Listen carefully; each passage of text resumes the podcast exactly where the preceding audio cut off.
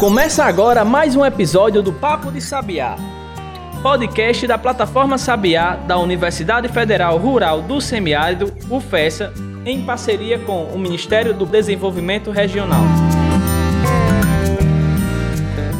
Olá pessoal, começando mais um podcast Papo de Sabiá, episódio número 17. Daqui a pouco a gente atinge a maioridade, chega aos 18 anos aí e cada vez mais firme e forte. Não é isso, Jeanberg? Seja bem-vindo. Exatamente, Carlos Adams. Estamos aqui junto de novo para mais uma vez falar de saúde, né? É uma aflição que está cometendo toda a população e o Papo de Sabiá não podia ficar de fora. Então a gente está aqui no mês de junho, é o mês da saúde do Papo de Sabiá. Com certeza. Bom, gente, antes da gente iniciar o nosso tema aí da saúde, acessa lá plataformasabiá.com, blog.plataformasabiá.com e também as nossas redes sociais. Segue a gente lá no Instagram, arroba plataforma Sabiá. Belezinha? Bom, gente, hoje, como o Jean falou, vamos falar de saúde, né? Junho é mês de São João, mas também está sendo mês de saúde, né? Porque a gente está nessa máxima já tem um certo tempo, né? Buscando, procurando, provocando saúde, que é o que é mais importa, né? Hoje a gente vai receber uma grande entusiasta, eu acho, dessa área da saúde, que é a professora Andréa Taborda Ribas da Cunha, eu sei o nome dela todo, porque é o nome do centro acadêmico, inclusive, Jean, né? Eu acho que é, é uma justa homenagem, né? É, pelo empenho, pela, pela dedicação da professora Andréa é, em relação ao, ao curso, né, a, a, essa temática da medicina. Então é uma justa homenagem. Professora Andréa, que inclusive é lá do Paraná, tá certo? Veio aqui para o Rio Grande do Norte, né? E está fazendo a diferença, está fazendo a história. Professora, seja bem-vinda aqui ao nosso episódio. Obrigada, bom dia. Professor, comece falando um pouquinho sobre a Andréa Taborda. Você veio da, do Paraná, veio especificamente para o curso. Como é que foi essa história de chegar até aqui no nosso semiárido? O Papo de Sabiá tem tudo a ver com o semiárido, então vamos começar com essa... Situando. É. É, eu vim já logo recém-formada. Já estou com mais tempo de potiguar quase do que de paranaense. Virou né? uma comedora de camarão é. oficial.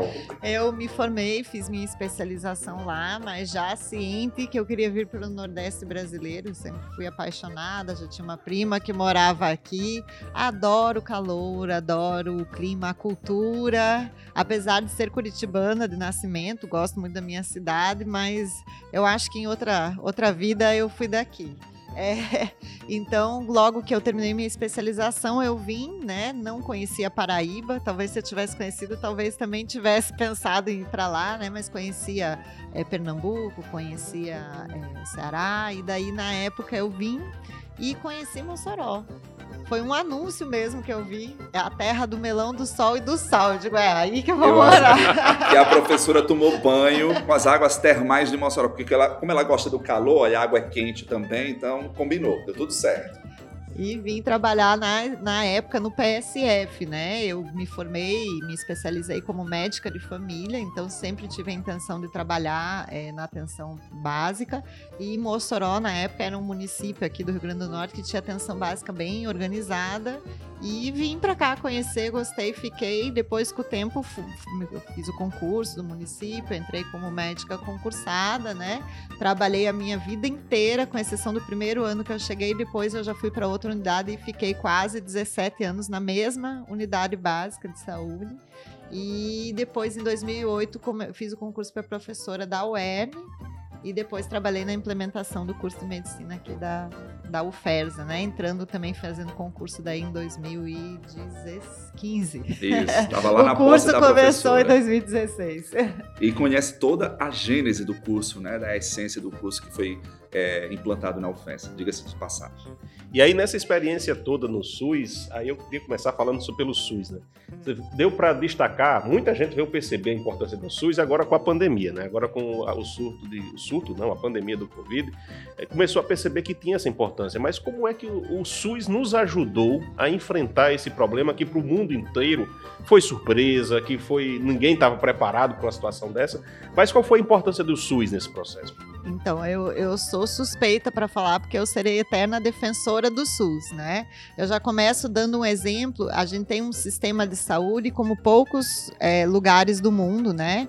É, o mais conhecido, digamos, é a Inglaterra, que também tem um sistema público universal, né? Mas o SUS, num país como o nosso, com grandes diferenças regionais, grandes diferenças socioeconômicas, os princípios, né? As diretrizes do SUS, elas são fundamentais porque elas preconizam desde o sistema universal, público, né? Ele é gratuito e ele é equânime. Então ele tem um olhar especial para as populações que são mais invisibilizadas, né? E o SUS ele rege tudo. O próprio setor suplementar ele está dentro do SUS, ele é regido pelas normativas de um sistema único de saúde, né? A gente tem a questão que se mostrou fundamental agora na pandemia da vigilância. A vigilância em saúde, ela é feita pelo SUS, o SUS regula os materiais de saúde, então a vigilância sanitária, né, que faz agora a vistoria dos lugares, materiais de saúde, a vigilância em saúde que mapeia agora, né, isso sempre foi importantíssimo. A farmacovigilância, que vários países do mundo não têm, o Brasil tem uma das maiores e melhores farmacovigilâncias do mundo, por isso que as vacinas aqui também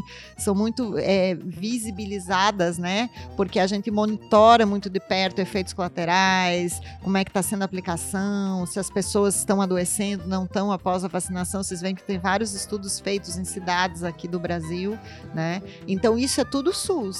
Se a gente tivesse dependido somente do setor privado ou suplementar de saúde na pandemia, a gente viu o quanto o SUS foi fundamental numa primeira fase, inclusive de desconhecimento, para ver testagem, para acompanhar, para monitorar a população, os serviços, os profissionais, né?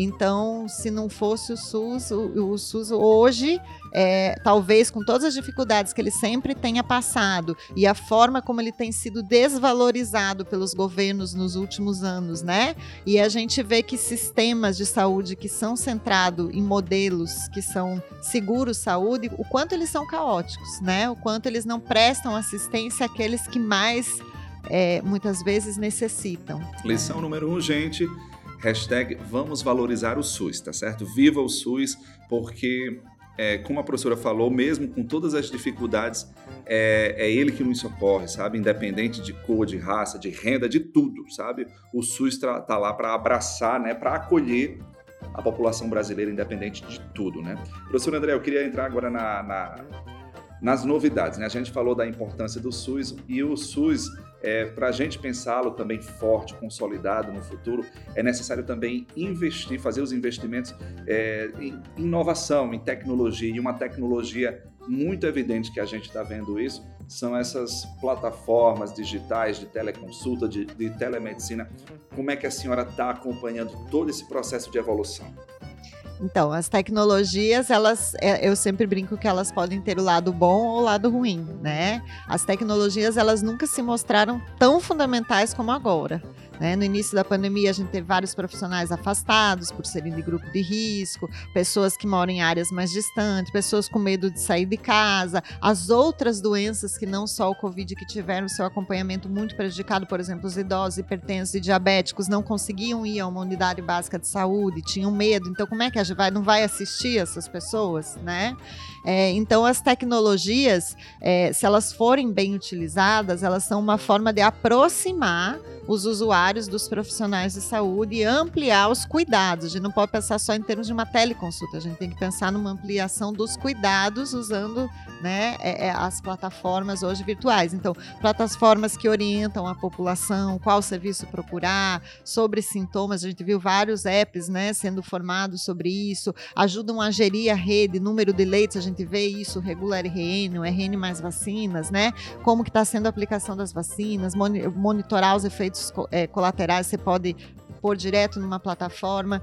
E há uma área muito nova que tem sido discutida mundialmente. A gente teve até um seminário aqui em fevereiro é, com o Laboratório Ítalo Brasileiro, a Rede Unida, o pessoal da Itália. Digo que os olhos do mundo estão se voltando para o Brasil nesse momento, pela nossa grande capacidade de regionalizar a saúde, mas ao mesmo tempo de inovar, talvez com pouco, fazer muito né? Então, o telecuidado, ele é uma coisa que vem crescendo. Não, a gente tem que cuidar para não fazer o mau uso, né? Já diria assim, a gente quando criou o primeiro estetoscópio, tirou o ouvido das costas do paciente e colocou um tubinho de papelão. A gente não pode usar a tecnologia para distanciar, a gente tem que usar para aproximar. Então, é, a gente usar essa tecnologia, como foi feito algumas pessoas fazendo teleconsultas a valores exorbitantes para prescrever tratamento precoce é, a gente sabe que não era adequado, foi um mau uso da tecnologia, né? Foi lucrar com a, a insegurança alheia. Em compensação, trabalhos de teleatendimento, interconsulta para áreas remotas, onde não havia monitorar pacientes de Covid a cada 24, 48 horas, esses trabalhos de teleassistência, interconsultas, matriciamento de profissionais, por exemplo, uma área onde você não tem um dermatologista, mas você tem um enfermeiro, você tem um médico, tá com o paciente, você precisa de alguém que oriente oriente, que olhe aquela lesão, oriente você qual é. Isso é uma forma de aproximar, inclusive, as áreas mais ermas, mais distantes. Os prontuários integrados, onde vários profissionais conseguem ter acesso mesmo do seu domicílio, daqueles dados, para conversar, para prescrever para o paciente. Então, é uma forma de ampliar o acesso à saúde se for feito de maneira é, qualificada. Exatamente. Eu brinco, professora, dizendo que a tecnologia, sempre o propósito é, é positivo, né? Talvez o que maltrate ela seja o próprio homem, os seus objetivos meio escusos, né? Como a senhora falou aí é, em um determinado momento, né? Bom, a gente está é, chegando aqui ao final do nosso primeiro bloco, tá certo? A gente está conversando com a professora Andrea Taborda, professora de Medicina da UFES. Vamos dar uma pequena pausa, daqui a pouco a gente volta. Pensou em vitrine tecnológica? Acesse plataformasabiá.com. Quer ficar por dentro de editais de inovação e empreendedorismo? É plataformasabiá.com. Agora, se você quer saber de cursos de capacitação, o endereço é plataformasabiá.com. Para o pesquisador, gestor e empreendedor moderno, o caminho é um só: plataformasabiá.com. Acesse agora mesmo e baixe nosso aplicativo.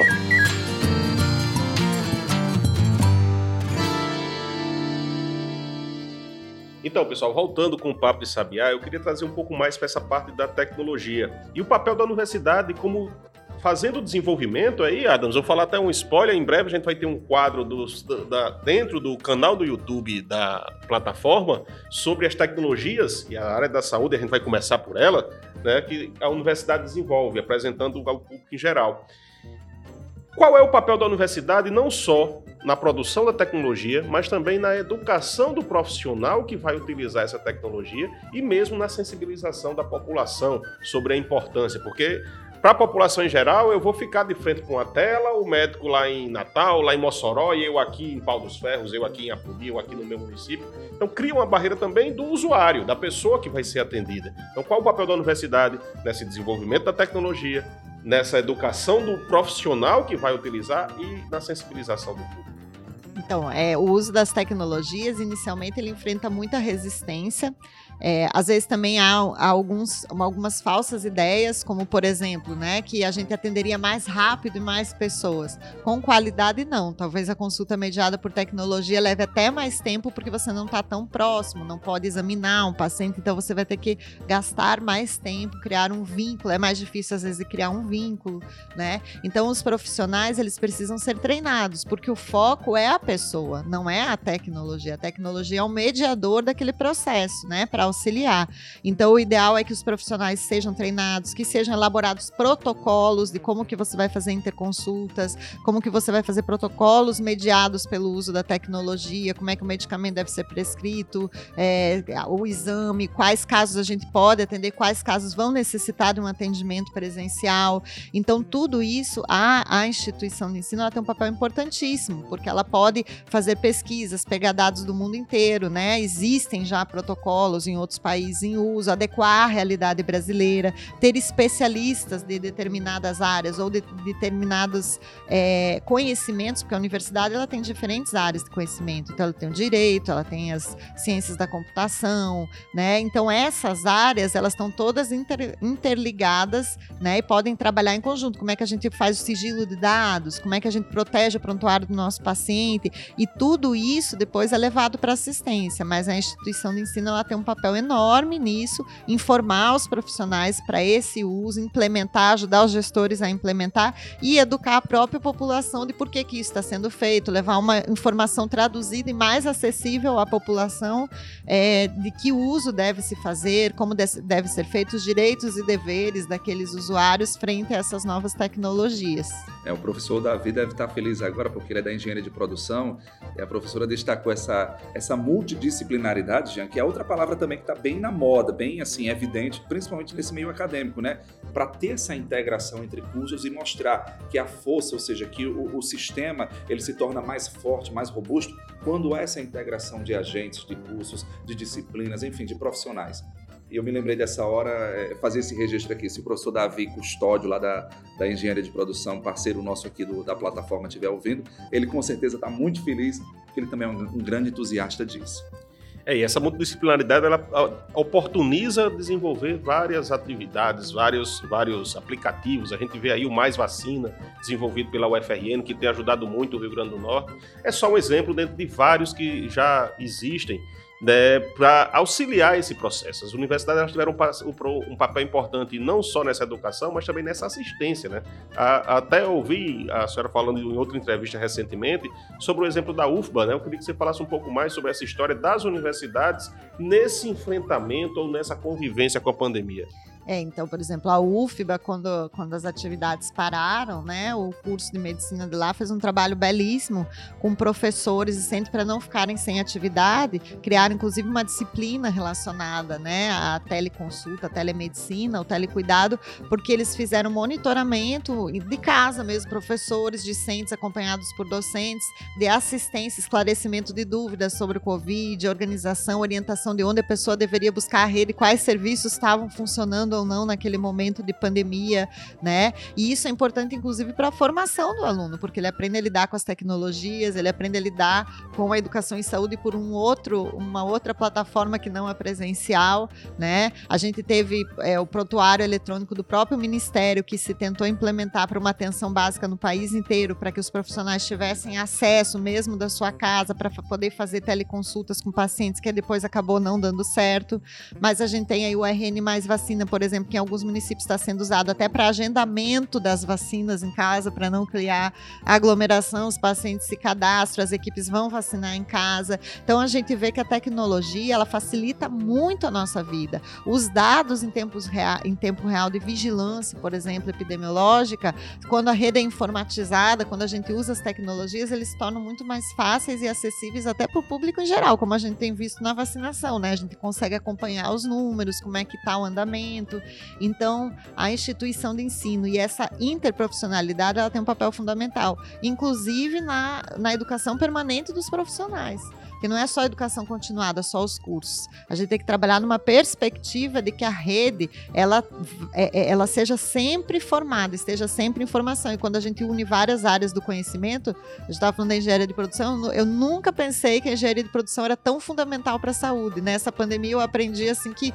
melhor resolve 90% dos problemas que nós tínhamos trabalhar com o engenheiro da produção. Ele consegue ajudar a gerenciar leitos junto com a computação, aplicativos que ajudem a gerar é, é, é, referenciar, né, ver quanto que a rede suporta, se a gente tem que abrir mais leitos, isso de uma forma embasada cientificamente, não no achismo.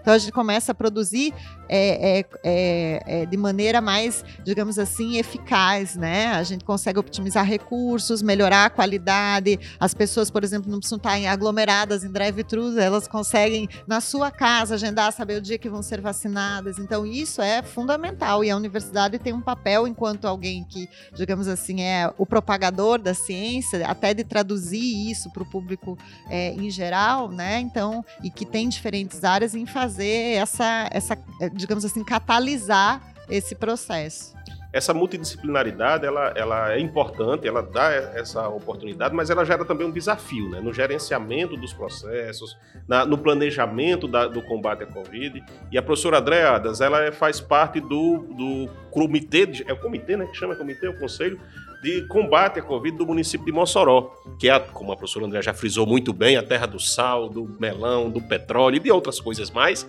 E esse comitê ele é formado por profissionais de diferentes áreas, incluindo a universidade, incluindo a parte científica, mas tem empresários, professores, pessoas de áreas diferentes. Como é que é essa, essa vivência nesse gerenciamento? Como é que é feito esse, esse gerenciamento de como combater a Covid? É. O ano passado, algumas entidades civis, elas até lançaram manuais, né, orientando aos gestores municipais, estaduais, como deveriam formar, né, as suas estratégias e comitês de enfrentamento ao Covid. Isso é importante porque nesses comitês a gente tem que ter uma boa representatividade dos diferentes segmentos, porque há interesses diferentes, visões diferentes de mundo, e a gente precisa, né, que o comitê, o gestor, ele precisa conhecer todas essas realidades. Ao mesmo tempo, a parte científica do comitê, ela é fundamental, porque a ciência tem que nos trazer a base, o arcabouço inicial do que que a gente tem de evidências que funcionam ou não, e daí não podemos usar os protocolos frios gente tem que adequar aqueles protocolos às necessidades, às demandas de cada lugar e de cada região. Então, por exemplo, o comitê ele tem representação do segmento dos empresários, dos lojistas, dos diferentes secretários, né? Educação, infraestrutura, porque a gente vai ter que pensar em convivência mediada, como devem ser os espaços físicos de convivência mediada numa pandemia. A gente não pode ficar só o resto da vida isolado em casa. Então, como é que o gestor vai repensar esses espaços? Um secretário de finanças para pensar qual a assistência, quais as populações que vão precisar de auxílio, economia solidária é uma possibilidade na nossa realidade, não é? Né? Então, o comitê ele tem esse papel, mas ele tem que ter a representação científica, que é quem dá base aos demais para as discussões. Né? Certeza, a senhora falou aí do, do, dos novos protocolos, né? Da, dessa necessidade de repensar, planejar com base, obviamente, na, na, na ciência, né, no, no, no, fator científico. E eu me lembro aqui, Jean, do desafio que vai ser é, de repensar, por exemplo, a questão do, do, lazer, de eventos, do fazer festas, né? Enfim, eu, eu acredito que é, a gente tá, vai chegar num momento que vai precisar retomar. A gente vê em outros países, né? Uma Nova Zelândia da vida que tem uma gestão talvez bem mais apurada, enfim, um, um, um significado de gestão bem mais é, profundo, fe, é, é, realizando festas, eventos já com aglomeração com 14, 15 mil pessoas. E a gente se pergunta, poxa, mas como é que eles conseguiram fazer isso, né? A gente fica com aquela, aquela ponta de inveja, né? Dizendo assim, poxa vida, bem que poderia ser a gente também, né? E eu, eu falo isso porque eu sou um profissional também dessa área de eventos. Eu gosto de eventos e é uma das áreas mais atingidas por essa questão da pandemia, né? E a gente observa isso o, o desafio que vai ser para a sociedade, para esse setor de mercado se adaptar a esse novo momento, né? É, mas eu queria só é, é, encerrar esse segundo bloco aqui, né? Conversando, né? Aliás, é, afirmando para você que está ouvindo a gente, nós estamos conversando hoje com a professora Andréa Taborda, professora da UFES, tá certo? Está falando sobre essa questão de, de, gestão de saúde, inovação, tecnologias dentro do, do sistema de saúde, né? Daqui a pouco a gente volta para falar sobre tratamento, outro ponto bem importante aqui da nossa conversa. Fica aí que daqui a pouco a gente volta. Acesse plataformasabiá.com e baixe nosso aplicativo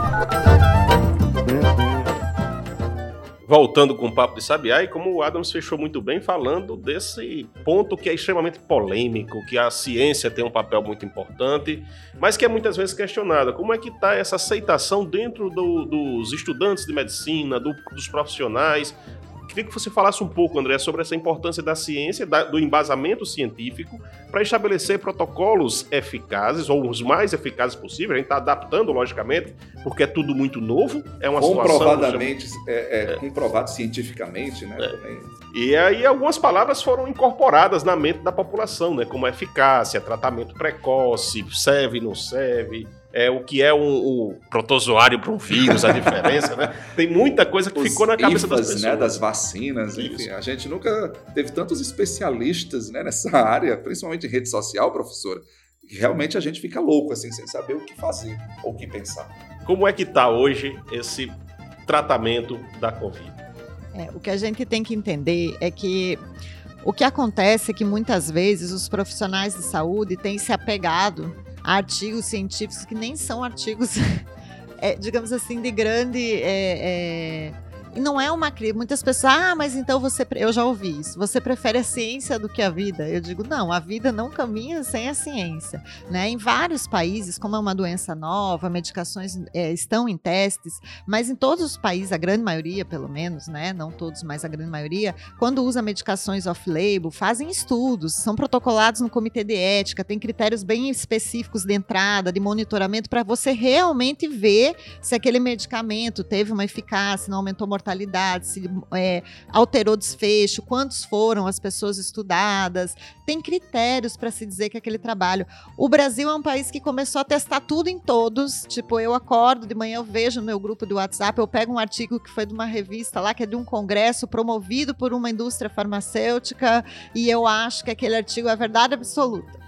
E transforma é. aquele artigo no protocolo a ser E aí o pior, alguns profissionais começaram a usar protocolos como se fosse receita de bolo. Ah, é para todo mundo, quer dizer, você não particulariza quais são os fatores daquela pessoa, se ela tem outras doenças associadas, né? Como se aquilo fosse um tratamento milagroso. Isso é muito perigoso. Primeiro porque a gente já teve na história casos assim, agora há um caso em investigação, inclusive no Amazonas, de uma medicação que foi prometida aí como e foi visto que não se fez, não se protocolou no CONEP, não teve monitoramento de mortalidade de desfecho desfavorável, então não sabe se os pacientes morreram em decorrência da gravidade da doença ou da medicação. A gente já teve em períodos da história, né, como por exemplo o estudo da sífilis, que é bem famoso, né, é, onde hum, se matou muito da população negra porque se deixava a pessoa doente sem tratamento para ver a evolução da doença. Isso é um ato criminoso, né? Eu queria só trazer essa realidade complexa. A gente vê que é uma complexidade muito grande. A gente precisa de profissionais de saúde de outras áreas interagindo.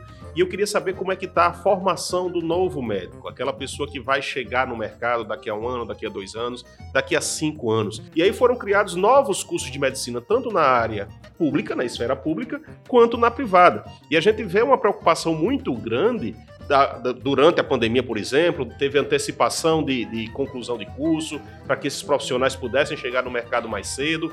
E a gente vê uma preocupação da população com a qualidade dos cursos, com a qualidade do profissional, com essa nova realidade. Como é que está a essa situação nas universidades? Como é que isso tem sido encarado? Como a população pode ficar tranquila que nós teremos bons profissionais, profissionais qualificados, profissionais de excelência chegando no mercado? É, então, hoje a gente, como eu já Só falei... Só antes de interromper, a palavra mercado é um pouco forte, né? Chegando para atender a população. Mas a gente teve, é, é, como eu falei, né, nesses últimos anos, mudanças de diretrizes. Isso é um movimento mundial. Aqui no Brasil ainda se encontra muita resistência, e daí isso é ditado pelos mercados, querendo ou não, é a palavra forte, mas hoje, muitas vezes, o que dita a norma e o que ainda entra em conflito com o SUS a todo momento é o mercado. Né? Então, existem é, diferentes segmentos, é, interesses, que muitas vezes ainda mantêm a formação das profissões de saúde muito enraizada em procedimentos, porque é o que às vezes remunera, é o que traz o recurso. Então a gente hoje tem a ideia que a gente não pode só se embasar na formação de profissionais que saibam mexer com as tecnologias duras, novos exames, novos recursos. Eles também têm que saber ter as tecnologias relacionais, as chamadas tecnologias leves, ou seja, criar vínculo, uma boa comunicação, uma assistência centrada na pessoa e não só na doença, né? Responsabilização, que é uma coisa que falta muito, a gente ouve muitos pacientes se queixando, né? Ah, eu fui não me examinaram, não me orientaram direito, eu não tenho a quem recorrer no Covid, isso foi muito comum né? Leve aqui a sua, a sua prescrição, mas depois eu procuro quem eu piorei a final de semana, né? Quem é que vai me atender, quem é que vai me escutar. Então, essa questão relacional, esses profissionais mais críticos, é o que tem se preconizado nesses novos cursos. Então, a gente espera que com isso a gente tenha profissionais que sejam mais críticos na hora de ver um artigo, mais críticos na hora de entender o sistema, quais são os interesses de cada segmento que está ali, e até mesmo de pensar na escolha de onde eles vão atuar, que eles podem ser agentes de mudança. De repente, o município que eu tô não é um município, ah, mas não tem infraestrutura, e por que, que eu não posso ser o agente idealizador dessa mudança, de levar a tecnologia, de formar os pares dentro das equipes que eu tô? Com certeza, provocação feita. Bom, André, obrigado pela sua participação aqui no nosso programa, né? É, Parabenizá-la pelo, pelo trabalho, pelo empenho. A gente sente, né? A gente vê a sua empolgação, seu otimismo em relação a essa questão da formação, da medicina, dos cuidados que realmente precisa se ter é, e é isso. Obrigado mesmo, parabéns pelo trabalho e a, a gente abre espaço para sua mensagem final. A mensagem final, né? Não podia ser outra. Se cuidem, usem máscara ainda, mesmo vacinados. A vacina é uma estratégia. A gente precisa que tenha uma boa parte da população vacinada, né? Então, ainda devemos nos cuidar, estamos com um patamar ainda bem alto de casos de mortalidade, não estamos numa zona de conforto, não normalizem que nós estamos bem. Nós ainda precisamos nos proteger muito para que a gente não tenha perdas como é, todos nós estamos tendo. Recado dado, gente, tá certo? Bom, é isso. Valeu, até o próximo programa, já vamos embora. Vamos lá, vamos lá. Que hoje Hoje o professor rendeu. André deu aula, né? Com E certeza, sempre. Vamos Obrigado, lá. gente. Abraço, se cuida, como a professora falou, tá certo? Até o próximo episódio. Você ouviu Papo de Sabiá, podcast da plataforma e do Instituto Sabiá da Universidade Federal Rural do Semiárido, em parceria com o Ministério do Desenvolvimento Regional.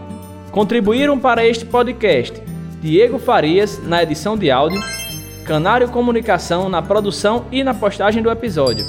Siga o nosso conteúdo nas redes arroba Plataforma Sabiá.